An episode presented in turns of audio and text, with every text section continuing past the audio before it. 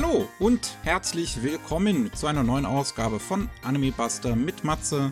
Servus. Und mir, Miki. Wie immer besprechen wir die Nachrichten aus der Anime-Welt, äh, die aktuellsten, was alles so passiert ist. Wir haben gar nicht so viele neue Anime-Ankündigungen heute und selbst die Ankündigungen sind alle gar nicht mal so neu, quote unquote. Aber wir haben sehr viele neue Infos. Es war das Aniplex ähm, Festival, wo vieles angekündigt worden ist zu anstehenden äh, Anime-Releases, wo wir dann noch nachher drüber reden können. Und wir haben auch sehr viele Themen abseits vom Rest dieses Mal heute.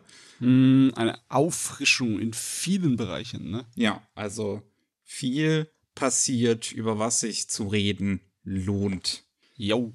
Wir können einmal ganz, ganz kurz nach Deutschland schauen. Da haben wir nur eine News, die ähm, relativ äh, äh, kurz nach unserer letzten Aufnahme reinkam, tatsächlich, weswegen hm. wir mal wieder ganz knapp hinterherhingen da. Aber nichtsdestotrotz lohnt es sich kurz zu erwähnen, KSM hat die Rechte an der alten Shaman King Anime-Serie sich gesichert. Jo, die, Shaman King Classic. Die Anfang der 2000er von Sebek produziert worden ist ähm, in 64 Folgen mit viel Anime Original Content, also relativ früh, glaube ich, vom Manga abgewichen ist, mhm. aber auch einfach in meinen Augen wesentlich stilistischer, wesentlich cooler aussieht als die neue Anime-Umsetzung. Jo, interessante Sache. Eine sehr späte Sale-Animationsserie, nicht wahr? Oder ist es schon Ich digital? weiß gar nicht, weil dann hätten wir das in dem C-Podcast auch drin gehabt. Ich meine, das wäre digital. Oh, dann ist es eine sehr frühe digitale. Ja. Shaman King, lass mich mal kurz gucken, ob ich dazu was finde. Anime Sale. Mation Sales. Ich finde keine Sales, also müsste es digital sein. Hm. Das ist natürlich ja. interessant, eine spannende Angelegenheit. Jo, ähm, weitere Infos zu dem Release gibt's noch nicht. Das hat man jetzt nur angekündigt, dass es halt irgendwann noch kommen würde auch. Ähm, also ja, da müssen wir, müssen wir noch warten auf mehr. Dann haben wir neue Anime-Ankündigungen. Und wie gesagt, die sind teilweise gar nicht so neu, denn wir haben ähm, zwei Compilation-Filme. Einer ist Gintama, der Baragaki-Arc.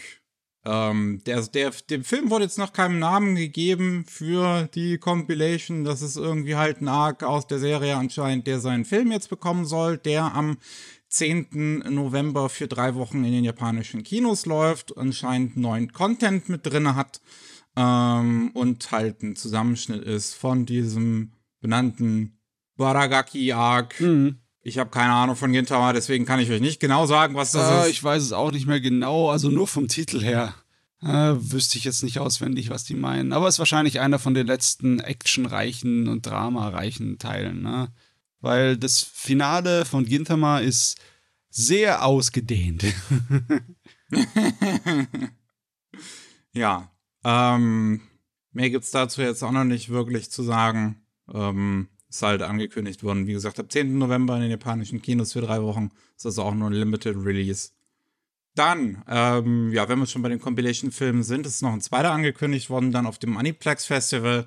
Und zwar aus irgendeinem Grund Kizumonogatari. Ähm, das ist. Kizumonogatari Koyomi Wamp soll da heißen, soll ab 12. Januar ähm, 2024 in japanischen Kinos laufen und ist eine ein Zusammenschnitt aus, ja, der Filmtrilogie von Kizumonogatari, die auch schon gar nicht so lang nee. ist. Die ersten zwei Filme gehen jeweils eine Stunde, der dritte Film geht anderthalb. Das sind also dreieinhalb Stunden, die man jetzt nochmal irgendwie zusammendammt in anderthalb bis zwei Stunden, was keinen Sinn nee. gibt.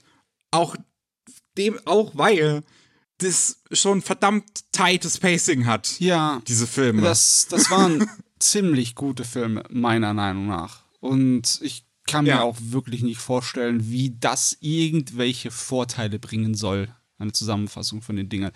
Ich meine, wenn du Zeit hast für einen Zwei-Stunden-Film, dann äh, kannst du auch zwei Filme irgendwann gucken. Also so wild ist es nun auch nicht im Endeffekt. Weil es kommt auf eine Länge von zwei Stunden, zwei Filme raus, im Endeffekt, ne? Ein bisschen ja. weniger als vier Stunden. Also wie eine, sag mal so, zehn- oder elfteilige Serie um die rum. Also nicht, Ja. nicht, nicht, nicht der absolut das Wildeste.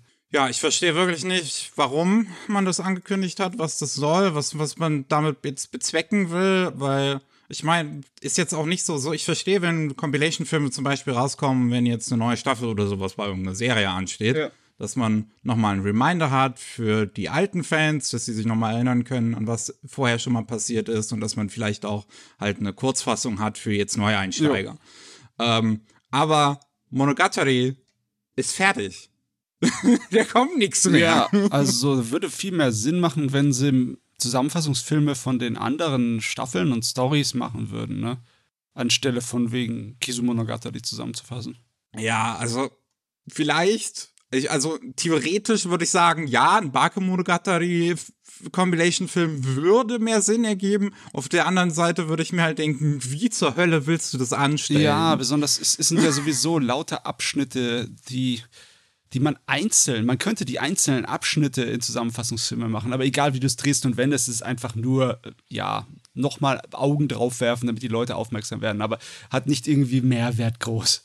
Ja, ich, ähm, keine Ahnung, was das soll. Guckt euch einfach die original Kizumonogatari-Filme an, die sind großartig, Yes. absolut Yes, fantastisch. Kann man auch sehr gut sehen, ohne Monogatari groß gesehen zu haben, weil das halt chronologisch ähm, der Anfang ist. Ähm, ich meine, es ist auch original das zweite oder dritte Volume oder so von den, von den Büchern. Hat halt lange gedauert, bis die Filme rausgekommen sind. Ja, was wir aber noch haben, ist einmal eine neue Anime-Adaption von einem Manga von Moyoko Anno, die Frau von einem gewissen Herrn Hideaki Anno, die aber auch selber ähm, Mangaka ist, unter anderem Hataraki Man. Ähm, nee, ha Ja, doch, ja. so hieß es. Hatara Hataraki Man. Ähm, also über eine Frau, die Manga zeichnet, ähm, schon mal äh, äh, gemacht und das hat auch schon mal ein Anime bekommen. Ähm, ich muss dich kurz Und korrigieren, ja. das ist keine Zeichnerin, das ist eine Journalistin, über die die Story geht. Ach, eine Journalistin Yes, yes. war das. Okay. Ja, ich habe selber noch nicht gesehen. Ähm, und ja, jetzt bekommt ihr Manga The Diary of Uchibi-san ähm, einen Anime und das auch ausgerechnet bei Studio Kara, Jo. das Studio von ihrem Ehemann. Nepotismus. nee, du, ich beschwere mich nicht. Jedes Mal, wenn sie eine Umsetzung ins Anime kriegt, habe ich das total genossen. Auch äh, Insufficient Direction, ihre kleine ja, Gag-Manga über ihre Ja. Heirat und Hochzeit und äh, ja, ihr Leben als Paar mit Anno ist der absolute Wahnsinn. Sehr, sehr spaßig. Ja, absolut. Ähm, das sollen 24 Folgen werden, die jeweils fünf Minuten lang sind. Und äh, ist halt so eine, irgendwie eine Kurzserie, wo es halt auch irgendwie um, ja, relativ Slice of Life-mäßige Geschichte ist mit einem Jungen, einem Hund, einer Katze, ähm, die zusammen Abenteuer erleben im Prinzip und das, das Leben lernen. Ähm, wird Regie geführt von Daisuke Onizuka und Shogo Tsuri, die äh, beide CGI, äh, also jeweils CGI Director und Animator bei den vorherigen Evangelion-Filmen, also bei den äh, Rebuild-Evangelion-Filmen waren. Und ähm, ansonsten hatten wir auch äh, weiter ganz, äh, ganz viele andere Animator und ähm, sonst was von, von Kara eher im CGI-Bereich dafür gecredited, also wird das wahrscheinlich irgendwie eine CGI-Serie. Der Manga hatte vorher anscheinend auch schon einen Stop-Motion-Film für das Japan Animator Expo ähm, inspiriert. Und wenn man sich den Stil so anguckt von dem ersten Bild, was von NHK veröffentlicht worden ist, ähm, dann wird das wahrscheinlich auch eher so ein bisschen was Ungewohntes visuell, sag ich mal. Ja. Es sieht nicht unbedingt 3D aus in diesem Screenshot, aber ich könnte es mir glatt vorstellen, dass es das halt ist. Ja, der Stil ist simpel genug, ne? Ja, Simpliger, simpler Gag-Manga-Stil, so ein Chibi-Stil. ja, ja. Funkt, funkt. Also es sieht auf jeden Fall nett aus, habe ich ähm, Bock drauf. Es ist eigentlich eine schöne Sache. Ähm, cool, Daumen hoch. Und was haben wir noch? Wir haben Azure Lane, aber nicht das, ich sag mal, normale Azure Lane, sondern ähm, einen Gag-Short-Manga, äh, Anime. Okay. Ähm, und zwar Azure Lane bis Kosenshin ist ein Four-Panel-Manga, Gag-Manga im Azure Lane-Kosmos. Also Azure Lane ist so ein, ich weiß gar nicht mehr, waren das Mädels, die sich in Schiffe Ich glaub, verwandeln ja. oder irgendwie ist Ja. irgendwas mit Schiffen. Das war so ein Smartphone-Game mit äh, Avatar. ja, es ist auf jeden Fall ein Gacha-Game. ja. Ja.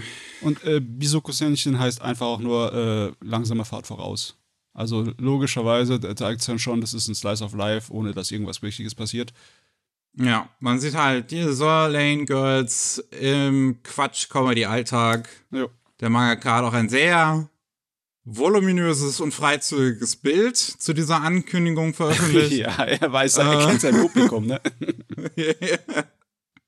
ähm, ja, das, das ist irgendwie anscheinend gab es ein Anniversary, sechsjähriges Anniversary für Soul Lane Festival, wo das angekündigt worden ist. Die erste Staffel kam im Januar 2021, die zweite Staffel wurde halt jetzt angekündigt mit einem kleinen Trailer, den man sich auch auf dem Azure Lane äh, YouTube-Kanal angucken kann. Ist auch ganz nett auf jeden Fall gemacht. Ist jetzt halt nichts nicht so besonderes. Also, ja, ja, sieht, sieht ja. schon im Trailer. Für die Fans. Kommt schon rüber, dass es äh, auf jeden Fall auf harmlos gemacht ist. Süße Mädels haben süßen Alltagsdinge dann zu tun und fertig Gelände. Jo. Und wir haben noch zu guter Letzt einen neuen Magic the Gathering Werbespot. Nachdem letztes Jahr schon mal ein Anime-Werbespot für Magic the Gathering äh, rauskam von Wit Studio, mm. äh, gibt es jetzt wieder einen neuen. Und zwar diesmal von Studio Piero. Und ähm, ehrlicherweise, ich habe mir den auch vorher angeguckt, geht wieder so dreieinhalb Minuten, ist halt jetzt, ähm, weil anscheinend eine neue Erweiterung wieder rauskommt. Irgendwie, ich glaube, es kommt ja irgendwie gefühlt jeden Monat oder gefühlt jede Woche nur Erweiterung von Magic the Gathering raus. Und diesmal heißt sie Wildnis von Eldrain und die bringt einige alte Karten neu aufgelegt wieder, diesmal in einem Anime-Stil gezeichnet. Und da passt es natürlich umso mehr, dass man einen Anime-Werbespot dafür auch macht. Ähm, und der sieht okay aus. Also ich habe mir den von komplett angeguckt und der ist halt jetzt, ehrlicherweise, der von Wit Studio war wesentlich cooler. Ähm, der von Piero ist halt ist nett. Ja, ist, ist irgendwie sehr, sehr vollgestopft mit Story, ne?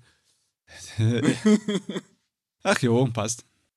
Äh, ja, kann man sich auf dem offiziellen YouTube-Kanal von Magic the Gathering angucken, wer das mal sehen möchte. Dann kommen wir schon zu den neuen Infos, zu ganz, ganz, ganz, ganz vielen Updates. Mm. Wir können einmal ins japanische Kino schauen. Es ist nämlich wieder ein neuer Anime-Film gestartet. Und zwar der neue City Hunter-Film, Angel Dust. Der startet auf dem ersten Platz an dem Opening Weekend, hat 210.000 Tickets verkauft und ähm, damit 300, also fast 325 Millionen Yen eingenommen. Das ist ähm, fast 75 Millionen Yen mehr als der letzte Film an seinem Opening Weekend eingenommen hat, äh, der 2019er Film. Und äh, ja, wie gesagt, damit auf Platz 1 ist eigentlich ist ein relativ guter Start, mhm. aber wenn man das jetzt auch vergleicht mit den vielen anderen richtig krassen, super mega Dingern, die in letzter Zeit so gestartet sind, die direkt mit einer Milliarde oder so ähm, da daraus sind, ist es schon fast verhältnismäßig. Ja, ja, unser, unsere, wie heißt nochmal, ja, unsere äh, Verständnis von Kinokrachern in Japan ist einfach verdreht worden in den letzten Jahren. Ne? Ja. Das sind eine Menge oh, Eintrittskarten, ja. 200.000 plus an einem Wochenende. Das ist nicht übel. Ja, ist auf jeden Fall ein guter Start, vor allem halt für City Hunter. Ähm, und ja, ich denke mal schon, dass er noch im, im, äh, in der Langzeit auf eine Milliarde kommen wird in seinem ähm, in, in, seiner Laufzeit jetzt im Kino. Außer er ist eine Gurke. Aber ne? außer er ist eine Gurke, das ist natürlich durchaus möglich. Ähm, ich denke, den werden wir jetzt nicht in den großen äh, Avalons da oben mit aufnehmen, mit den ganzen Hits in letzter nee, Zeit. Nee, ist bei City Hunter auch normalerweise nicht üblich.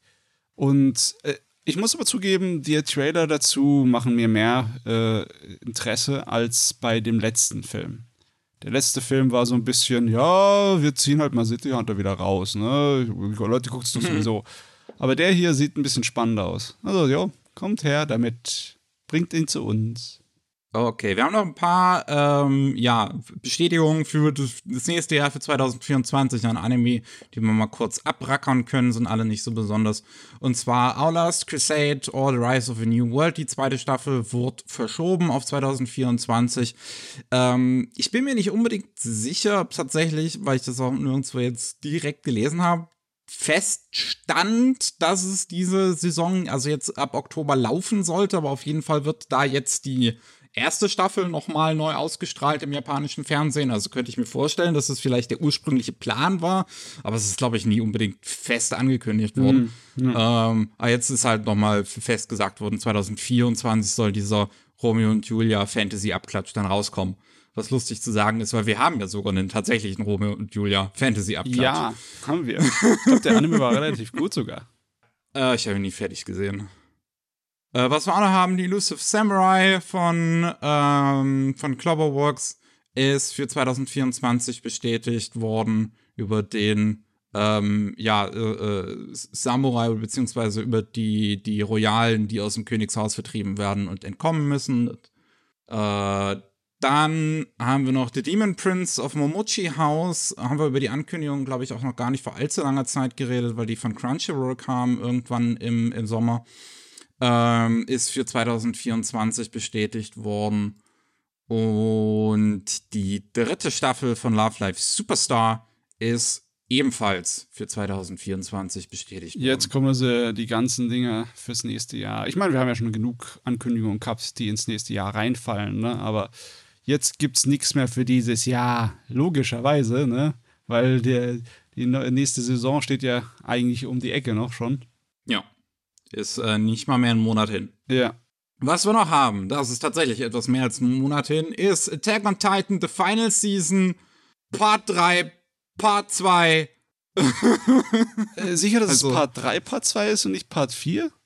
Oder so irgendwas? Ich, ja, also ich, ich ehrlich gesagt, ähm, also ich habe vorhin ähm, von, es gibt so einen Twitter-Account, der heißt Discussing Film, der mal alle möglichen Filmtrailer und sowas postet, der hatte das so genannt.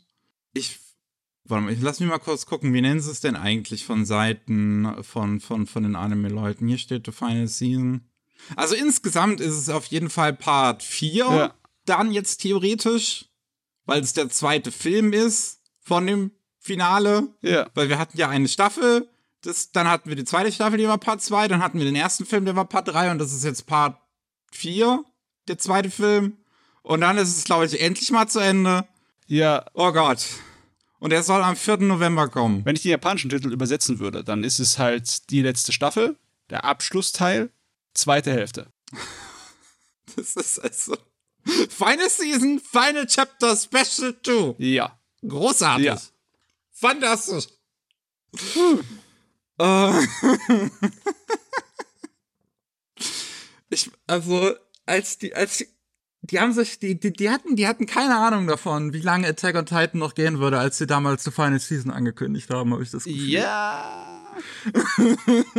Obwohl, wer weiß, vielleicht waren das mal Pläne, die einfach über den Haufen geworfen wurden, ne?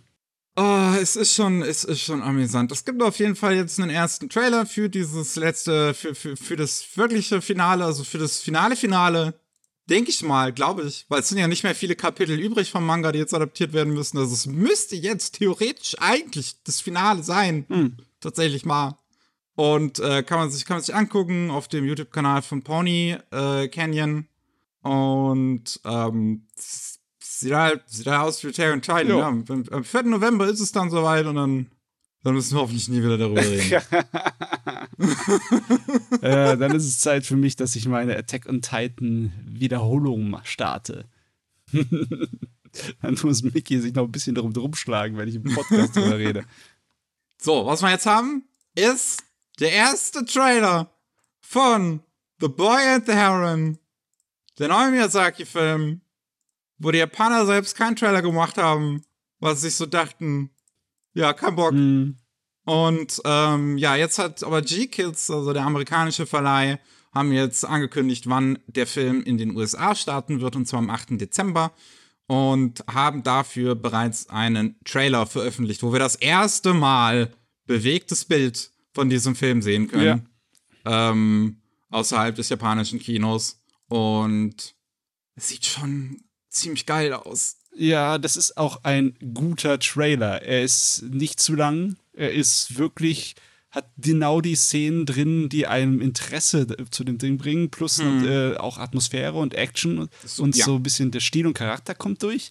Also wird fast meinen, der Trailer, der wird von irgendjemandem in Ghibli gemacht, also von jemandem, der das kann, weil das ist echt äh, ein feines Ding.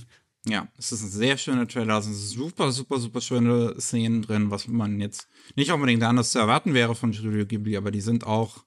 Die haben auch ein gewisses Level wieder an Kreativität, wie ich finde, was man so nicht unbedingt jetzt in, in äh, Wind Rises zum Beispiel gesehen hat. Wobei das halt auch ein wesentlich bodenständiger Film anscheinend war, ähm, als jetzt hier The Boy and the Heron, ja. was wieder wesentlich, wesentlich fantasievoller aussieht und wirklich sehr stimmungshafte Bilder halt drin sind. Also, ja, also äh, das macht mir Bock. Wenn man den Eindruck des Trailers Glauben schenken mag, dann ist es auch ein ernsteres Filmchen, ne, mit auch Horrorelementen mhm. und zumindest Spannungsbogen und Schockzeugs. Und, ja.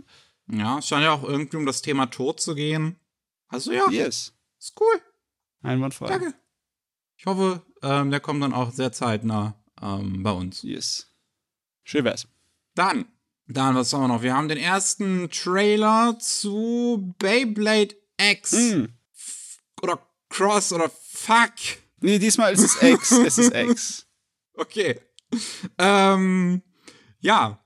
Das, äh, der erste Trailer, anderthalb Minuten gibt's hier zu sehen. Und äh, das geht ja jetzt bereits demnächst im Oktober los, am 6. Oktober. Und ähm, das Spannende daran ist halt ähm, so ein bisschen auch die Umstände. Ich meine, der Manga davon ist jetzt auch schon gestartet, so eins vor ein, zwei Monaten. Ähm, kommt wohl bei den Beyblade-Fans ziemlich gut an und von dem, was ich auch gesehen habe, ist der ziemlich gut gezeichnet, weil der halt auch von ziemlich coolen Leuten gemacht wird. Und zwar von dem Kakugurui-Mangaka zusammen mit dem ähm, Autor von High Card. Hm. Ähm, also High Card war jetzt auch so ein Gamble Multimedia-Franchise, wo jetzt auch demnächst die zweite Staffel kommt, ähm, was zusammen halt, was, was der Kaguroi Mangaka und dieser Typ irgendwie zusammen halt schreiben. Und äh, die Zeichnerin von The Promised Neverland machen das Ganze. Und das sieht man auch in den Character Designs, finde ich, so ein bisschen. Wobei das jetzt ehrlich gesagt in der Anime-Übersetzung, äh, in den Character, die, die Anime-Character Designs gar nicht so stark der Stil von der Mangaka rüberkommt. Ja, aber sie sind trotzdem schräge Designs, ne?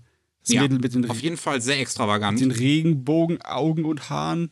Also halb Regenbogen, halb ja. schwarz. Und der Kerl, was für eine ha Frisur ist das denn, der Kerl? Es sieht aus, als wäre irgendwie sein Haar gekreuzt worden mit einer Menge Waschbären. ich liebe auch diese X-Towers. So, das ist, das ist Elon Musks feuchter Traum. das, ist, das ist das Büro, was er gerne hätte. es ist und das, das Ding wird ein Opening-Song von One OK Rock haben. Okay, nice. Ist ja auch so, okay, nice.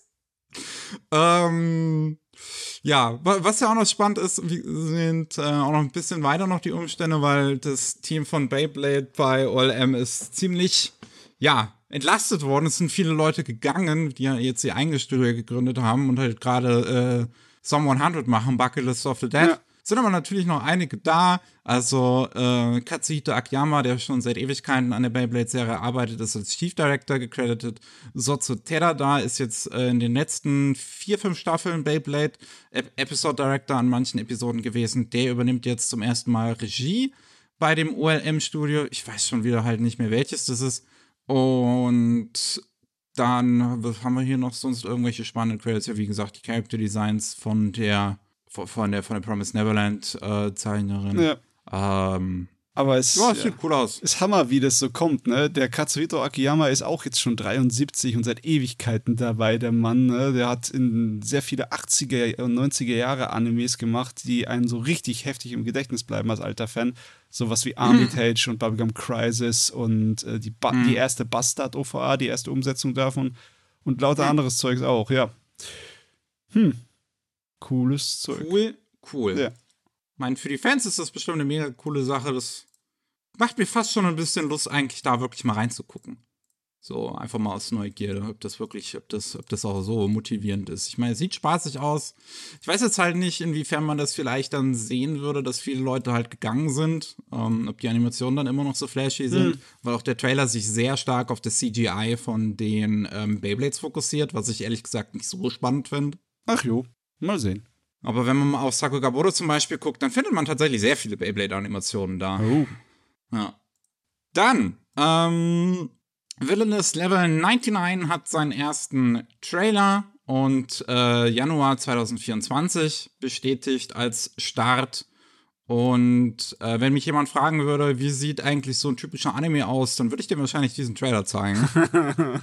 Weil, ja, es ist halt, es ist nicht schlecht, es ist nicht gut. Ich habe nichts wirklich viel dazu zu sagen. Es sieht halt, es sieht halt aus wie ein Anime, ne? Ja, und dann logischerweise ist es wieder mal ein Otome Isekai, ne? Ja. Aber anscheinend diesmal ähm, ist die äh, tatsächlich die, das Bösewicht geblieben, oder? Ja, es ist halt irgendwie so, ähm, ja, die Protagonistin ist natürlich gestekalt worden ne, und alles Mögliche in ihr Otome-Spiel da und ähm, ist eigentlich so ein Secret-Boss, äh, als Secret Boss reinkarniert, hat aber eigentlich keinen Bock darauf, irgendwie ein Boss zu sein und will nur ein ruhiges Leben. Aber sie ist halt auch eine Gamerin und ähm, levelt sich dann, bevor die Schule losgeht in dieser fiktiven Welt, auf Level 99 hoch. Und einfach weil ihr Level so geil ist, äh, es, es denken alle, sie wäre der Dämonenkönig. Okay, also hat sie sich mit ihrem Gamer-Ego hat sie sich in die Nesseln gesetzt. Und jetzt wollen die alle an den Kragen. Haha, yep. das finde ich fast lustig. Vielleicht muss ich da mal reingucken.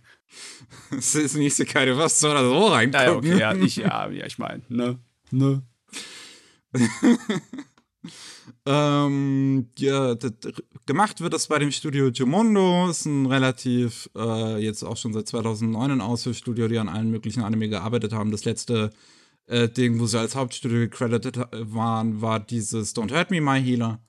Und Regie geführt von Minoru Yamaoka, was zumindest was eine Fulltime-Anime-Serie angeht, ein Regiedebüt ist, halt vorher ein paar Kurzserien Regie geführt, so Flash, zwei, drei Minuten Dinge. Ja. Die hat auch Wackerkusacke gemacht, oder? Ja. War das nicht auch so ein Kurzding? Ja, das war ja. auch nur so vier, drei Minuten Das war ein Kurzding. Das war aber cool.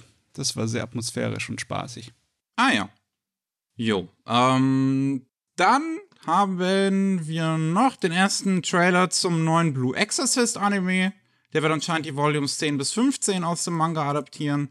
Ich denke mal glatt, dass es dann ein Zweikur äh, sein wird. Hm. Weil, lass mich jetzt mal überlegen, wie viele Blue Exorcist Anime haben wir schon? Wir haben ja die erste Staffel, die war schon zwei Kur. Wir hatten dann eine zweite Staffel, die war, glaube ich, nur ein Kur. Hm. Ähm, und das müsste es bisher gewesen sein. Und das heißt, wenn wir jetzt nach quasi so, so, so fast 40 Folgen bei Band 9 angekommen sind, würde ich mir vorstellen, dass eine Adaption von 10 bis 15 zwei Kurs wären. Ja. Wenn es nicht durchrusht. Das oder sie lassen sich halt noch Zeit, ne? Obwohl. Äh, ach, wir werden es sehen. Wir werden es sehen, wie viel dabei ja. rauskommt. Äh, tja, ich meine, für so eine schonende Action-Serie müssen die Leute relativ lange warten, bis sie ihr Material äh, verfilmt bekommen. Dabei ist das Ding eigentlich gut verkauft, ne? Hm. Ja, ich meine, Blue Exorcist war damals schon so ein gewisses Ding, was vor allem beim weiblichen Publikum ziemlich gut angekommen ist, hatte ich immer das Gefühl. Mhm. Ähm, aber ja, es hat, es, es, es hat immer jetzt auf sich warten lassen. Ich meine, die erste Staffel war irgendwann 2011 oder 12. Ja. Die zweite dann 2017. Jetzt sind wir 2024, Januar 2024 wurde die neue Staffel jetzt für angekündigt. Ja. Ähm, mit einem ersten Teaser, der auf dem Aniplex-Kanal hochgeladen worden ist, den man sich da angucken kann, die 30 Sekunden. Sieht auch ganz nett aus. Es ist ehrlicherweise ein bisschen unterwältigend, was wahrscheinlich auch daran liegen wird, dass das Studio gewechselt hat. Das ist jetzt Studio Wollen. Das ist noch ein 2014 oder 15 gegründetes Studio, meine ich. Die haben auf jeden Fall Ushio und Toda gemacht, Oh. die neue Anime-Fassung. Ja, der war gut. Also der war auch actionreich und animations- und zeichentechnisch gut. Hm, okay.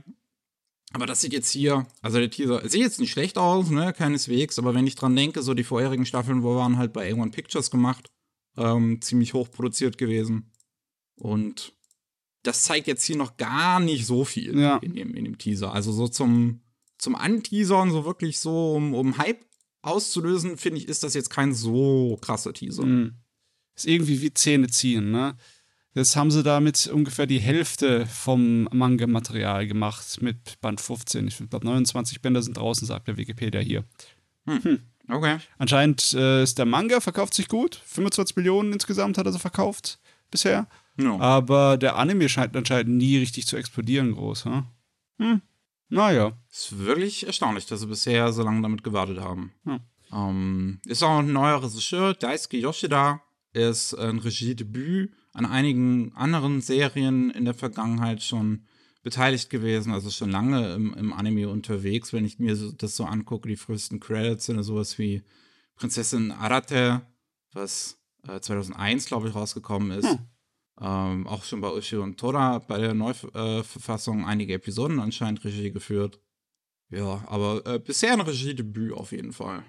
Na gut, na gut. Dann haben wir auch Black Butler, ne, ist ja auch eine neue Staffel angekündigt worden, haben wir jetzt auch mehr Details dafür.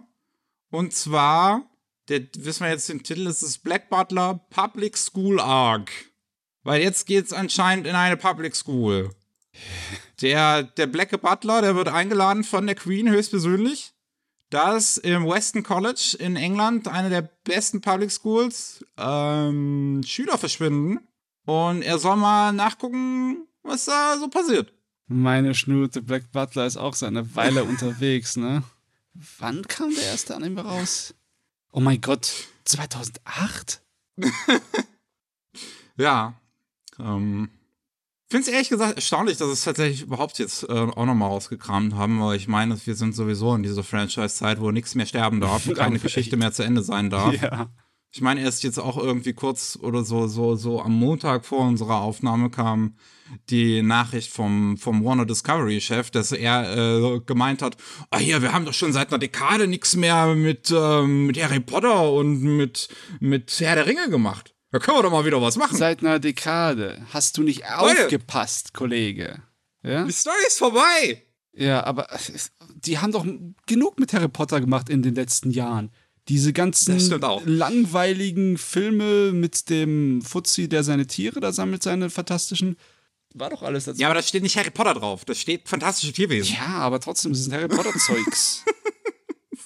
Und das, der, das Computerspiel war auch eine riesen teure Produktion. Also, wir haben doch gar nichts gemacht. Das hört sich so wirklich nach Blödsinn an. Geh mir weg. Es ist halt, äh, ja, Franchises dürfen nicht mehr zu Ende gehen, Stories dürfen nicht mehr zu Ende gehen. Man muss immer das nur irgendwie weiter ausschlachten, was ziemlich schade ist. Ja. Aber ich meine, dieser Black Butter Manga ist ja, ich, der läuft ja auch immer noch, glaube ich, ne? Das ist auch so ein Ding, auch wieder so einer, einer für die Ewigkeit. Das ist, ich weiß auch nicht, was, was dieser Mangaka so, so ich ehrlich gesagt, ich verstehe es nicht ganz, wie so eine lange Geschichte schreiben kann. Ja, ja. Du, so, was fällt einem denn da die ganze Zeit ein? Frag mal den Autor von Detective Conan, wie er seine Ideen bekommt. Irgendwo müssen die das herholen. Vielleicht haben die einen Draht zu den Musen des Universums. Ach ja. Ähm. Ich meine, der, der Teaser, also der Trailer, ist jetzt halt auch nur so ein paar fancy Character Designs ehrlicherweise zu sehen. Es ist weniger tatsächlich Animationssequenzen zu den vorherigen Trailer, den sie veröffentlicht haben ähm, der ja auch nur hier Sebastian und die andere Figur da gezeigt hat. Ich kenne die Namen jetzt nicht, ich habe Black Butler noch nie gesehen. Jo. Aber ich meine, diese Schüler hier, die das, ich schätze mal, sind, die sehen schon, ja, die sehen sehr extravagant aus. Also so gerade die letzte. ja. Ich glaube, es ist eine sie. Ich bin mir nicht 100% sicher. Ach Gott, let's go. Das wird schon passen. Dann auf dem, Anime, äh, auf dem Aniplex äh, Festival ist auch noch hier ähm, für Demon Lord 2099 angekündigt worden, dass GC Staff die Animation dafür macht. Das ist so das einzige Update, was wir großartig dazu gegeben haben, ist diese Demon Lord Reincarnation Geschichte, aber in einer äh, Cyberpunk-Zukunft. Ja. Meine Fresse. Hättest du jetzt mal wenigstens einen Trailer geben können. Ich meine, ähm, aber das Poster reicht schon aus. Gute Güte. Ach du meine Fresse, ist der überdesigntes Vieh. Aber das, das Poster äh, hatten wir auch schon, glaube ich, als es angekündigt worden ist. Oh, was jetzt dann ich schon auch schon wieder ein bisschen her ist. Alles verdrängt schon wieder. Äh, was aber noch nicht so lange her ist, die Ankündigung ist Didiko's Nursery. Das ist ein Anime basierend auf einem Stageplay, auf einem Theaterstück äh, namens Trump, das äh, 2009 rausgekommen ist, wo es um den den echten Vampir geht, um den einzig wahren, den letzten unsterblichen Vampir, weil das in einer Zeit spielt, in der die Vampire sterblich geworden sind. Ähm, und der letzte Unsterbliche, das ist halt Trump. Und das ist sehr passend als Name. ähm, aber ja, da ist jetzt auch ein erster Trailer für veröffentlicht worden. Ich finde es sehr interessant. Der hat gar nicht so viel Animation leider drin. Ähm, so viel Title Cards und sonst was. Aber das bisschen, was da drin zu sehen ist, ist sehr schön stilisiert. Oh ja, gut. Ich mag den Stil davon wirklich sehr gerne. Und das ist ja bei, also ist auch bei GC Staff tatsächlich, ist jetzt bekannt gegeben worden. Ähm, Regisseur ist Hiroshi Nishikiori, der auch schon sehr lange bei äh, GC Staff unterwegs ist und da die ganzen Certain Magical Index Sachen Regie geführt hat. Und ähm, hier also Manga Daio. Und es erinnert mich vom Stil aber sehr, sehr stark an eine andere Sache, die GC Staff vor Ewigkeiten mal gemacht hat. Ich glaube, es war 2017 oder 18. Und zwar Children of the Whales. Huh. Ähm, was Netflix damals rausgebracht hat. Und äh, ich habe dann mal geguckt in das, in, in, in das restliche Team, Art Director und sowas. Und äh, die einzige Verbindung im Prinzip zu Children of the Whales ist, ähm, dass der Hiroshi Nishikori da mal eine Episode Regie geführt hat. Huh. Was ich dann ein bisschen seltsam fand. Ich dachte, ich, ich hätte mir fast vorstellen können, dass irgendwie dann das gleiche Team ist oder sowas, weil es wirklich mich sehr, sehr, sehr stark visuell daran erinnert, weil es halt genauso mit diesem ähm, mit diesem Farbstil arbeitet, der mir ein bisschen schwer zu beschreiben fällt. Ähm, sind sehr entsättigte Farben, blasse Farben so ein bisschen, aber die Art und Weise, wie die Outlines gezeichnet find, äh, sind, finde ich irgendwie. Also, Matze, vielleicht kannst du das besser in Worte fassen hier als unser, unser, unser Kunst, äh, ja, Künstler. es ist sowohl so Bleistiftzeichnungsartig, dass die Linie halt nicht gleichmäßig ist, sondern so ein bisschen halt wie skizziert, als auch so Manga-artig, dass die Linie halt äh, unterschiedliche Dicken aufweist, als wäre es mit einer Feder Mhm. gezeichnet, mit einer Tuschefeder. Und sowieso, das Ganze hier ist sehr, ähm, es ist ziemlich aufwendig.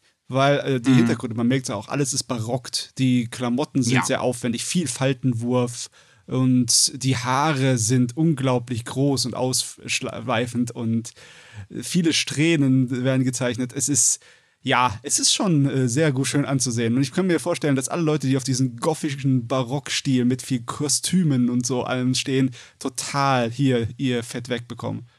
Ich habe auf jeden Fall Bock drauf. Ich finde, das sieht super, super cool aus und ähm, das werde ich mir sehr gerne angucken. 2024 soll es irgendwann rauskommen, ist jetzt ähm, ja noch nicht weiter, noch keine Saison für genannt worden. Den Trailer könnt ihr euch auch auf dem Aniplex-Kanal angucken. Ähm, dann, was haben wir noch? Solo-Leveling.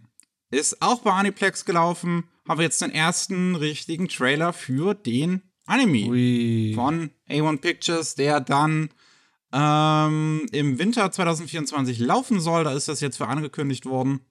Und ja, da es bei A1 Pictures ist, beziehungsweise von, von Aniplex, äh, stellt euch mal darauf ein, dass es wahrscheinlich sehr viele Verschiebungen geben wird. Uh, uh. Gerade wenn es im Winter kommt. ähm, aber äh, es, sieht, es sieht gut aus, ja. aber ich irgendwie habe ich fast schon mehr erwartet. Geht mir ähnlich. Äh, das Pro Problem ist einfach, dass das ist, war halt schon ein äußerst gut gezeichneter Webmanga. Und da fast schon willst du sowas wie so eine UFO-Table-mäßige Action-Produktion da haben. Aber es Ja. kann auch sein, dass der äh, Trailer einfach sich noch ein bisschen zurückhält, ne? Weil er ist optisch schon ziemlich gut, ne? Nur Mhm. halt, äh, die haben uns hier keine Sakuga-Szenen in Massen an den Kopf geschmissen.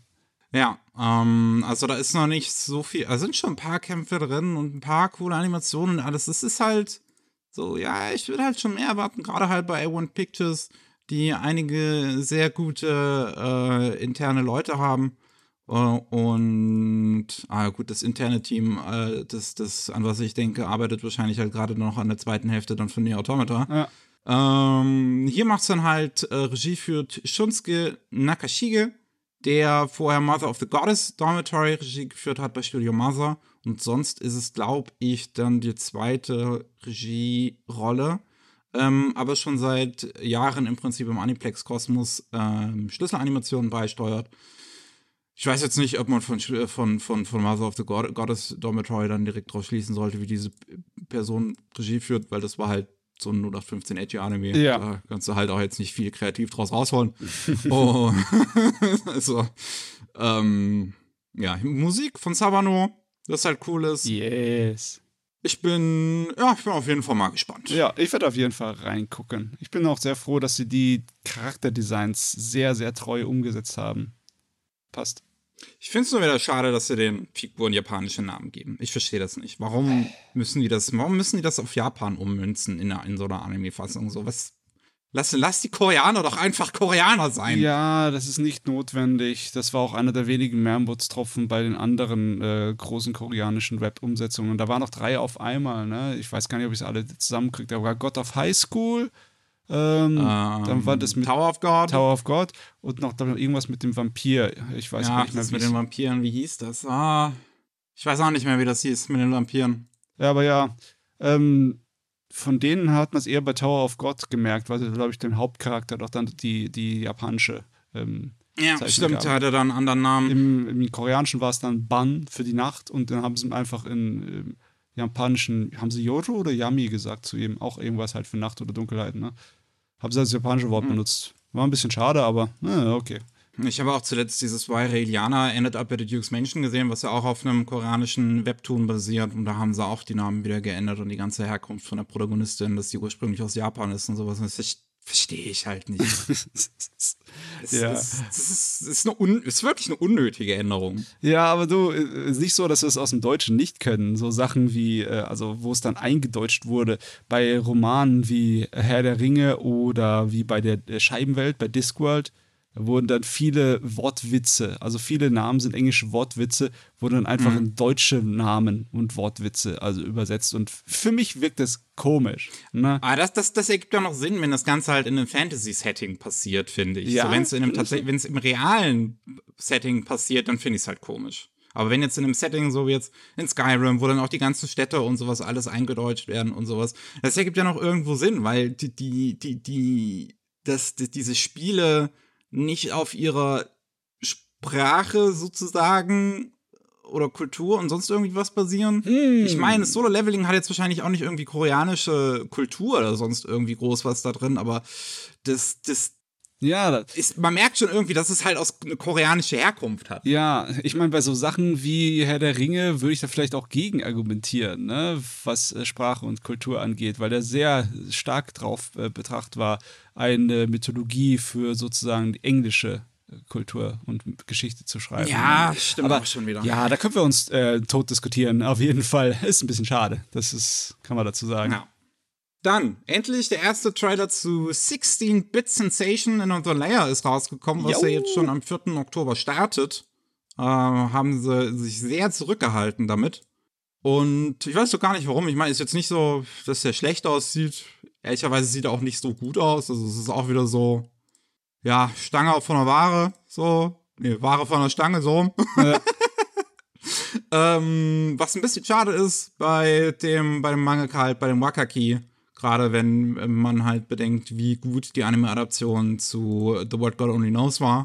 Und ähm, ja, hier sind die Zeichnungen, Animationen und alles bei weitem nicht so besonders. Es ist sehr schon so ein bisschen bisschen moehaft. Ja, ja. Äh, nicht, Was nicht so ganz bei World God Only Knows war. Nicht voll. Wobei, doch schon, aber detaillierter es, es, es sieht schon aus, als würde sich so ein bisschen einreihen in diese ähm, Geschäftsleben-Slice of Life-Geräte, ne? Ja. Und ja, mich so interessiert sowieso mehr der Inhalt und wie sie die ganze Technologie ja. darstellen. Ich habe da schon einen Sharp X 68000 gesehen und ja, happy go lucky, let's go. Ja, ich finde auf jeden Fall ähm, halt ganz cool, so, so, so Sachen, die im Trailer zu sehen sind, so die Zeichnungen und die, die, das, wie, die, die, die Pixelbilder auf den Monitoren und sowas. Ähm, da, da, da sind ein paar coole Sachen drin. Das wird halt wirklich eher ein Anime sein, die man halt für, für den Inhalt ähm, guckt, anstatt jetzt wirklich für die Animation. Und da bin ich auf jeden Fall gespannt, weil der Wakaki auch selbst mit am Drehbuch schreibt. Und ja, das ist jetzt ist halt leider kein wirklich so besonderer Trailer. Ich hätte mir halt schon fast gewünscht, dass es halt schon irgendwie auch natürlich interessanter aussieht, aber ich werde es so oder so gucken. Jo, jo. Oh Mann, ey, das Ding ist gefährlich. ich muss da Bilder im Trailer anhalten, weil ich so, oh, das Interface von dieser Drawing-Software kenne ich. Ja, ältes japanisches Zeugs ist ja geil. also ich hoffe, dass es ein bisschen Shirobako-mäßig wird. Das würde mich freuen. Ja. Und was wir noch haben, was auch noch beim Aniplex Festival angekündigt worden ist oder beziehungsweise veröffentlicht worden ist. Der erste Trailer für Madoka Magica Walpurgis Nacht Rising. Was ein verdammt geiler Titel ist. das klingt wie so ein Horror-Trash-Film. Ja. Äh, aber ja, der vierte Madoka Magica-Film, endlich steht's fest. Der soll im Winter 2024 rauskommen. Mit einem ersten Trailer ist veröffentlicht worden, der auch bestätigt, dass im Prinzip das gleiche Team wie auch schon von der Serie und vom dritten Film wieder dran arbeitet. Ähm, also wir haben wieder Kachiura für den Soundtrack. Geno Robucci hat ja schon längst bestätigt, dass er das Drehbuch geschrieben hat. Das hat er anscheinend kurz nach dem dritten Film damals geschrieben und seitdem lag es halt einfach irgendwo rum. Ja. Äh, und ja, jetzt ähm, sind, sind, sind der Rest wieder da. Also ähm, der Regisseur ist noch der gleiche. Shimbo ist natürlich mal wieder als Chief Director gecredited, wie bei allen Chefserien. Und ähm, ich bin, ich bin äh, gespannt drauf. Es ist natürlich eine ganz andere Umgebung, so ein bisschen, in der das jetzt entsteht. Chef hat sich als Studio sehr verändert in den äh, zehn Jahren oder jetzt schon fast zwölf oder ich glaube sogar 13 Jahren, die dann dazwischen liegen, zwischen der ersten Staffel und diesem Film. Was vielleicht mal dann das Finale ist, mal sehen. Mhm. also, was man auf jeden Fall sagen kann, ist, dass dieser Trailer mit bombastischen Bildern daherkommt. Das ist wirklich ein optisches Leckerbissen. Ja, es sieht, ähm, es sieht auf jeden Fall sehr cool aus. Hm. Ich bin ich bin wirklich gespannt drauf. Ähm, ich habe das Gefühl, also, also Chef ist in letzter Zeit wieder ein bisschen dabei, finde ich, interessanter zu werden. Was vielleicht auch daran liegt, dass sie ein bisschen intern aufgeräumt haben. Es sind ja sehr viele Leute gegangen zu David Production und seitdem, äh, äh also so, so, so, das, das, das, halbe Studio im Prinzip ist nach March Comes in Like a Lion gegangen, weil das anscheinend eine Hölle von der Produktion war. Und sein dem sind die ganzen Chefserien, glaube ich, nicht mehr mit so starken Produktionsproblemen rausgekommen. Ja. Also da scheinen die dann mal ordentlich danach aufgeräumt zu haben. Das heißt halt vom Datum nur Winter 2024, ne? Wäre natürlich sehr gut, wenn sie es direkt zur Walpurgisnacht bringen würden, ne? ja, das wäre eigentlich perfekt. Ja. Ah ja. Mensch, Manuka Machika, das, dass wir das auch immer noch haben. So, das immer noch haben im Jahr 2023 beziehungsweise 2024 dann. Das ist Seltsam. Es fühlt sich an, als wäre Anime einfach stehen geblieben, ja. irgendwann so 2010. Lauter alte, Bekannte und Vertraute. Gut. Wir haben noch einiges ähm, abseits vom Schuss und Ui. Gott, wir, wir, sind jetzt schon bei fast 50 Minuten. Heilige Scheiße. Ähm, wir müssen leider wieder eine Todesmeldung besprechen. Und zwar ist der Mangaka, der originale Autor von Space Adventure Cobra, im Alter jetzt von 68 gestorben. Ähm, durch einen Herzinfarkt. Ähm, ähm zu sagen, auch in seiner Vergangenheit schon, schon äh, mehrfach gegen Krebs gekämpft. Seine zweite Operation hat dafür gesorgt, dass er die Hälfte, die linke Hälfte seines Körpers im Prinzip nicht mehr wirklich bewegen konnte. Meine Güte. Also, ja, das ist ähm, sehr tragisch, wie es ihm anscheinend jetzt länger ergangen ist. Aber er ist natürlich jemand, der so, so, so einiges für Anime und Manga in den 80ern dann beigetragen hat. Mit äh, Cobra, was ein riesen, riesengroßes Ding war, wo es dann auch noch bis in die 2010er Anime zu gab und Goku Midnight Eye. Ja, das hat eine kleine OVA bekommen vom Kawajiri Yoshiaki. Ja. Das war auch ganz lustig. Ähm, er ist definitiv ein Vertreter von diesen Männer-Macho-Sachen aus den 70ern, so Exploitation-mäßig. Aber hm. er hat auch schon so Materialien von anderen Sachen drin, weil der Hauptcharakter in Cobra ist auch so der, die Lupin-Type, ne? der ein bisschen albern ist, sonst so, und zwischen albern und äh, Clown und Macho so rumwechselt. Und der war auch ein sehr, sehr früher Verfechter von Computer zu nutzen in Manga. Ja. Ne? Das, dafür war er bekannt. Äh, sogar in, den, in den 90ern, ich glaube sogar 93, 94, war schon eine Menge äh, Zeug so Visual Novel Manga Spielmäßig von ihm. War auch bei uns im westlichen Bereich zu erhalten. Das war, fand ich damals sehr, sehr schräg, ne? Das kannte ich gar nicht. Es war auf einer, auf einer deutschen PC-Zeitschrift, war ein Demo drauf für so ein ähm, Abenteuerspiel, das von Terrasawa gezeichnet wurde. Hm. cool. ja. Ja, der war auf jeden Fall unterwegs, der Mann. Ist echt schade, dass er jetzt äh, äh, nicht den Kampf gegen den Krebs verloren hat. Krebs ist ein echter Bastard, muss ich sagen. Oh ja. ja. Dann, ähm, Crunchyroll ähm, hat mal wieder Veränderungen äh, durchzumachen. Und zwar der COO, der Chief Operating Officer, geht. Hm. Reddy McCollum ist einer der ersten Mitarbeiter von Crunchyroll gewesen in 2008, seitdem fleißig dabei gewesen. Und ähm, geht jetzt nach ähm, ja, fast 15 Jahren. Was ähm, Vielleicht ist das endlich mal derjenige, der so stark bei Crunchyroll was gegen Unions hat. Aber ich meine, das wird wahrscheinlich generell in der Natur liegen. Oh Gott, das wird man nicht einfach loswerden mit, mit irgendwelchen Leuten, die gehen. Ach ja, äh, ich, ich glaube, viel Veränderung wird es ehrlicherweise nicht ähm, bringen. Ähm, intern scheint doch im Prinzip alles nachzurücken. Also Barb Biden wird jetzt die nächste ähm, COO und die war, nee, Entschuldigung, ähm, Gita Rap, was ist das für ein Name? Gita Reba Pragada? Hm. Es tut mir leid, ja. ich weiß nicht, welche Herkunft dieser Name hat. Ähm, wird jetzt der, der, die neue COO und intern wird auch dann nachgerückt. Die war anscheinend vorher Chief Marketing Officer und dann haben wir jetzt äh, jemand anderes, der irgendwie vorher Experience Officer war, wird dann Marketing Officer und sonst irgendwie was. Also es jetzt passiert nichts Besonderes irgendwie da dran, ansonsten irgendwelche Umstellungen. Der eine Typ geht halt, vielleicht kein Bock mehr nach den 15 Jahren, auch weil sich wahrscheinlich in der Zeit wirklich viel, viel verändert hat in dieser Firma, jetzt wo Sony übernommen hat. Ja, ja. Und ja. Kann auch tatsächlich äh, mit Karriere zu tun haben, ne? Weil er sich denkt, ah, hier werde ich nicht CEO, aber bei einer anderen Firma könnte ich es vielleicht werden, ne? Also ich weiß nicht, ob das dann dem Chaos in Crunchyroll hilft, weil ich habe gehört, die haben eine Menge zu tun, sich mit dem Anpassen sich an die neuesten Begebenheiten, ne? Hm, ja. Also, ich meine, es ist schon eine Weile her, dass Sony komplett äh, Crunchyroll sich einverleibt hat, aber irgendwie sind sie immer noch nicht zur Ruhe gekommen.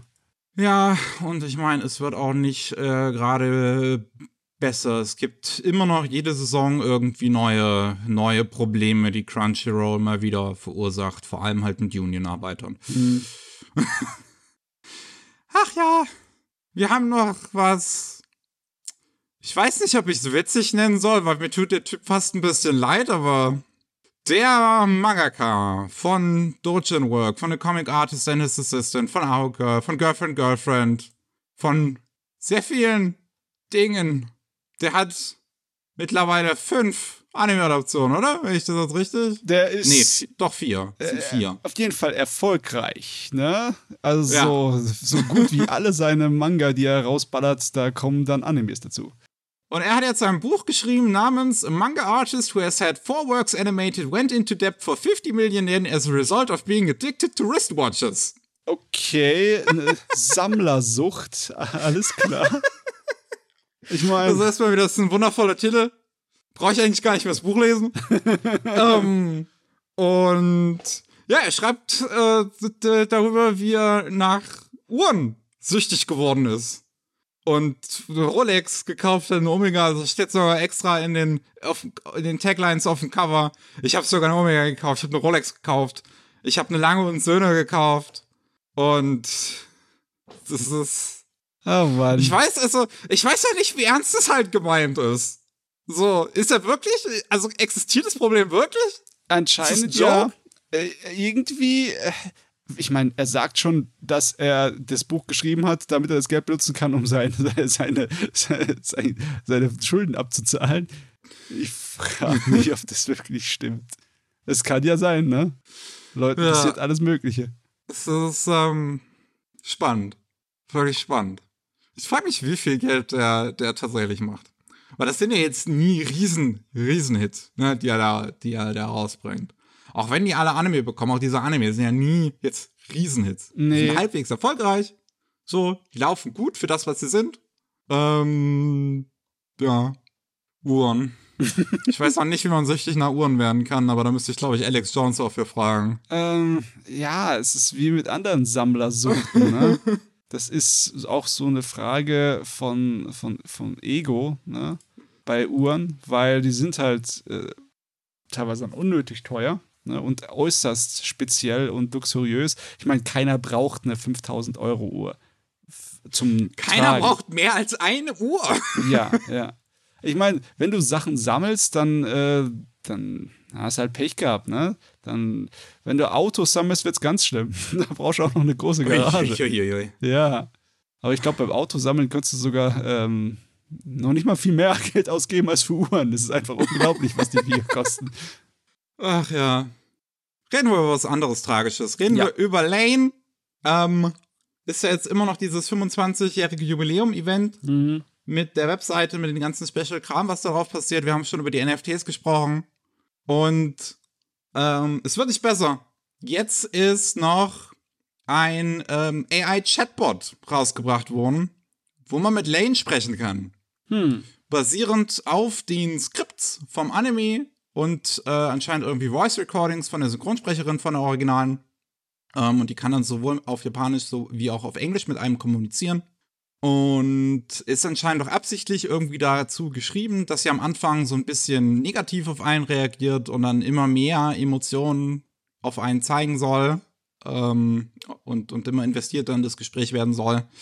Und das ist schon, also es ist schon so ein Punkt, wo ich mir denke, okay, es ist jetzt nicht so schlimm, aber es ist auch irgendwie eine Sache, die die Serie ja auf jeden Fall verurteilt hätte. Ja, hätte sie. Ähm. Ich meine, es ist ein kleiner, lustiger Gag. Besonders finde ich es auch gut, dass dann die Synchronsprecherin anscheinend voll damit einverstanden ist ne, und auch gefragt wurde dazu und allem. Es ist so ein Unterschied zu vielen anderen Sachen, die mit Yes, AI, AI yes. gemacht worden sind, ja. Aber dann liest man, dass es Genau. kostet. Richtig.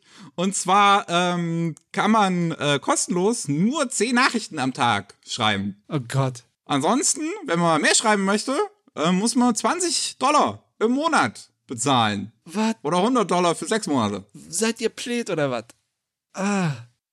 Und da kann man Lane anscheinend auch irgendwie neue Worte beibringen und das ähm, soll auch einem die Möglichkeit geben, natürlich wieder, wie es auch für Japan so üblich ist, in so Lotteriedinger mit reinzukommen, wo man dann Anime-Sales und Artworks und sonst irgendwas gewinnen kann. Oh Mann, ey. Das ist einfach dieselbe Masche wie bei richtig, richtig verruchten Smartphone-Sachen. Ne? Hauptsache die Whales abzielen, damit hier einfach Leute ansammeln, die echt Suchtprobleme haben und dann genug Geld, um das einfach auszuleben. Das ist, ist einfach scheiße. Ja. Es klingt halt wie ein richtig ekelhafter Scam. ja. Und das ist ziemlich, ziemlich tragisch. Das ist, dieses, dieses Franchise hat wirklich nicht verdient, was mit ihm passiert. Das ist, ist das ironisch, ne? Meine Fresse. Äh, Zumindest habe ich gesehen, dass aktuell von den Fans ähm, das PS1-Spiel zu Serial Experiments Lane vollständig auf Englisch übersetzt worden ist. Oh, Und sogar auch okay. auf Deutsch. Ja, ich meine, Ähm, bei solchen Sachen kannst du dich nur auf die Fans äh, verlassen, ne? das kann man ganz easy im Browser spielen, tatsächlich. ähm, Ich okay. weiß jetzt den Link zu der Webseite nicht mehr, aber einfach mal Serial Experiments Lane PS1-Spiel oder sowas googeln und dann werdet ihr es finden. Das ist, wie gesagt, das ist auf Englisch, auf Deutsch übersetzt worden. Ich glaube auch auf Französisch und noch ein paar andere Sprachen von den Fans. Ist eine ziemlich, ziemlich coole Sache. Ich glaube, das Spiel war so eine Art Visual Novel Art Abenteuer, ne? Ich kann mich aber nicht genau erinnern. Ich habe jetzt habe mich damit auch noch nicht beschäftigt. Das ist anscheinend die Entwicklung an dem Spiel hat anscheinend vor dem Anime angefangen, Hm. ähm, aber kam dann nach dem Anime raus und es spielt und und ist halt so so man legt dann doch irgendwie Wert drauf, dass man den Anime vorher schon gesehen hat. Das ist irgendwie eine ganz komische Sache. Naja, äh, wir haben noch auch eine weitere wundervolle Sache und zwar in Sendai hat das Gericht einen 53-jährigen YouTuber zu zwei Jahren Haft auf fünf Jahre Bewährung ähm, äh, schuldig gesprochen und einer Fine von eine Million Yen, weil er Let's Plays hochgeladen hat. Wunderbar. Von Steins Gate, My Darlings Embrace. Ähm, also eine Visual Novel im Steins Gate-Universum ist so ein, ähm, so ein, so ein, so eine Dating-Sim im Steins Gate-Universum. Und ähm, unter anderem aber auch, weil er Footage anscheinend vom Steins Gate Anime und Spy Family Anime hochgeladen hat, irgendwie auch mit Untertiteln und mit Erzählungen und sonst irgendwie was, halt so ein bisschen auch Eigeninput irgendwie dazu gemacht hat. Auch wenn ich die Videos halt jetzt nicht gesehen habe, deswegen weiß ich halt nicht inwiefern. Ich kann das vielleicht ein bisschen verstehen von der Seite der Rechteinhaber, dass es halt doof ist, wenn halt einfach nur so die Sachen hochgeladen werden, ohne jetzt irgendwie was zusätzliches. weil man will ja Geld dran verdienen. Ja, klar. Ähm, aber bei Let's Plays ist es, es ist aber so eine ganz komische Sache, gerade bei so Visual Novels. Ja. Weil eigentlich, ähm, und da habe ich mich auch schon mal mit jemand anderem drüber unterhalten, tatsächlich mit dem, mit dem äh, Tomatentoaster, den wir auch schon mal bei Anime Slam zu Gast hatten, ähm, der auch nachvollziehen, der, der, mit dem ich halt drüber gesprochen hatte, der, ist, der auch so ein bisschen nachvollziehen kann, warum jetzt Firmen nicht möchten, dass man so Visual Novels ähm, Let's Plays zu macht oder streamt oder sowas. Weil Also, die halt ja. linear, also gerade wenn es so lineare Visual Novels sind, weil die dann halt auch im Prinzip nur weil, weil der Spieler da halt keinen großartigen Input im Prinzip drauf hat. Ja, die Sache ist die, die, was die Firmen wollen, das soll mal außen vor gestellt sein, weil die wollen natürlich nur das Beste für sich und scheiß auf alle anderen, scheiß auf Gesetze, Moral oder sonstigen Kram, ne? Ähm, Aber was das Argument angeht, da kannst du schon sagen, dass so ein Let's Play von einem äh, Visual Novel nicht unbedingt transformativ sein muss. Weil es kommt darauf an, was für Möglichkeiten sich auszudrücken das Spiel dir lässt. Ne? Selbst ein vollkommen unkommentiertes Let's Play von einem Spiel wie Elden Ring ist definitiv komplett transformiert, weil jedes Mal, wenn das gespielt wird von jemandem, ist es ein einzigartiges Spielerlebnis und auch ein einzigartiges Video, das dabei rauskommt. Ne? Selbst wenn ein, es- ein Speedrunner seine Sachen macht, ist immer Variation drin. Der kriegt das nicht wie äh, 100% immer dasselbe durch. Ne? Das ist nicht wie ein TAS, wie ein Tool-Assisted-Gerät. Ähm, aber hier bei Visual Novels ist es halt, kann man dagegen argumentieren. Aber trotzdem finde ich das äußerst grenzwertig. Die Idee, dass ein Gericht jemanden wegen Uploads von Gameplay zu YouTube verurteilt. Das ist ein Auf zwei Präzedent- Jahre Haft. das ist ein Präzedenzfall, der ist jenseits von eklig. Ich meine, ah, Äh, ja, es ist wirklich extremst fragwürdig und äh, es ist, ist ein weiteres so, so Zeichen davon, wie generell strikt japanische Copyright-Systeme da sind, was vor allem seltsam ist, wenn man betrachtet, wie eigentlich groß die Fangemeinde ist und Fanarbeit und sonst irgendwie was mit den Dojinshins und sowas. ja, das ist ein Land, Das ist halt so widersprüchlich. es ist ein Land, das die Comic Kid hat, ja? Zweimal im Jahr Hunderttausende von Leuten, die Fanarbeiten verkaufen, ja? Das ist anscheinend, das ist alles gar kein Problem, seit Jahrzehnten für euch. Aber sowas wie YouTube-Videos, das ist neue Technologie, das wollen wir nicht. Gott Ja, ey. ja, ich find's auch. Ich find's nicht, nicht, nicht schön und ich hoffe, dass andere Gerichte das jetzt und, und sonst irgendwie Kläger und sowas jetzt nicht, nicht das angucken und sich denken, huiuiui. Oh Mann. Das, das wäre scheiße, ja. Na gut. Wir haben noch ein paar schöne Nachrichten zumindest zum Rauswerfen. Okay. Einmal, das San Sebastian Filmfestival ist jetzt wieder in Spanien. Am 22. September fängt's an und Miyazaki wird einen Preis für sein Lebenswerk dort erhalten. How Do You Live wird dort auch gezeigt und ist auch in der Competition mit drin, also im Wettbewerb. Ähm, das San Sebastian Filmfestival ist eines mit der ältesten europäischen Filmfestivals, äh, Filmfestivals ist jetzt das 71. Mal, dass es stattfindet. Ähm, sehr coole Sache auf jeden Fall, finde ich schön. Hat er auch verdient, der Mann. Hm, auf jeden Fall. Und ähm, es sind ja auch noch ganz viele andere Filmfestivals aktuell. Und ähm, bei einem in Kanada, ich weiß jetzt gar nicht mehr welches Filmfestival genau. Ah, das, ähm, äh, wie heißt die Stadt nochmal? Äh, Ta Taranto? Toronto? Äh, da fragst du mir was. Ich bin schlecht in Geografie. Toronto. Das ist Toronto. Toronto, International Film Festival. Ähm, genau, da ist der einer der, ähm, der, der Ghibli VP gewesen und äh, also der Junichi Nishioka und hat gesagt, äh, der Boy and the Heron war wahrscheinlich nicht Miyazakis letzter Film, sondern er kommt jeden Tag ins Office mit neuen Ideen. Ähm, also Das ist wie Clint Eastwood. 82, ich habe erst angefangen. Ja. Ich meine, jetzt ist es auch äh, nicht so gewesen, glaube ich, dass er diesmal äh, endgültig final gesagt hat, dass The Boy and the Heron jetzt sein letzter Film werden würde, was er vorher zweimal ja schon gesagt hatte. ja, ich hoffe, Also bei Ponyo hat er das vorher mal gesagt gehabt und bei Wind Rises hat er das schon vorher schon mal gesagt gehabt, oh, das ist jetzt mein letzter Film, das ist jetzt mein letzter Film. Äh, ich glaube, zu Boy and the Heron gab es diesmal diese Meldung gar nicht und der scheint auch neue Energie fast schon gefunden zu haben, jetzt wieder fürs Anime machen. Ja, richtig Bock anscheinend. das irgendwie, wie alt ist der? 82? Er ist 82, ja. ähm, also, ich kann mir schon vorstellen, dass seine äh, Fähigkeiten zu zeichnen und bei so einer Anime-Produktion mitzuzeichnen definitiv schon hinten dran hängen. Egal wie viel Erfahrung und Leben du hast. Also, wenn du in deine 80er kommst, dann wirst du einfach langsamer als normal. Ne? Das ist hm. Natur. Aber das heißt ja nicht, dass er nicht in der Lage wäre, noch massenweise Filmmaterial mitzuproduzieren und Regie zu führen. Es gibt so viele Beispiele von Regisseuren, die im hohen Alter noch richtig abgehen. Ridley Scott zum Beispiel ist auch ein so ein wahnsinniger Workaholic und der ist mhm. bekannt dafür, dass er alle, äh, dass er immer wieder seine Storyboards in comicartiger äh, Form zeichnet. Sein Leben lang schon, seine ganze Karriere. Und klar, ich meine, solange Miyazaki noch sowas kann, dann kann er die Regie für Anime-Filme noch machen, ne? Ja. Kein Problem. Das ist, ähm, es bleibt äh, spannend, wann wir dann wieder den nächsten bekommen. Ich meine, ne, zu, zu Anfangszeiten von Ghibli hat es ja gar nicht so lange immer gedauert, bis dann der nächste Film kam. Ja. Jetzt war hinter den, bei den, bei den neuen Miyazaki-Streifen eine große Lücke, weil es auch wirklich so klang, als hätte er eigentlich keinen Bock mehr bei den letzten beiden Malen. Ja. Ich glaube, bei Ponyo wollte er aufhören, weil irgendjemand gestorben ist, der ihm sehr nahe stand. Bei Wind Rises ich, weiß ich jetzt gar nicht mehr, was der Grund für war.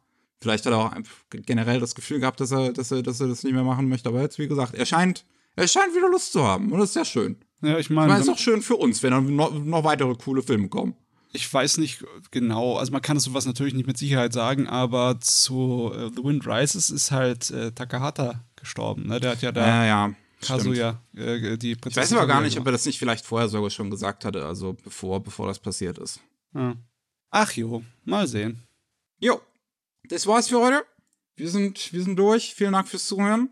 Ähm, falls ihr mehr von uns hören wollt, dann gibt's alle zwei Wochen Anime Slam und äh, wo wir über Anime halt reden ne? und äh, so, so ein bisschen, bisschen detaillierter über einzelne Titel.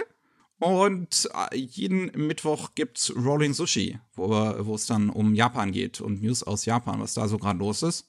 Wir sind raus für heute. Tschüssi. Ciao.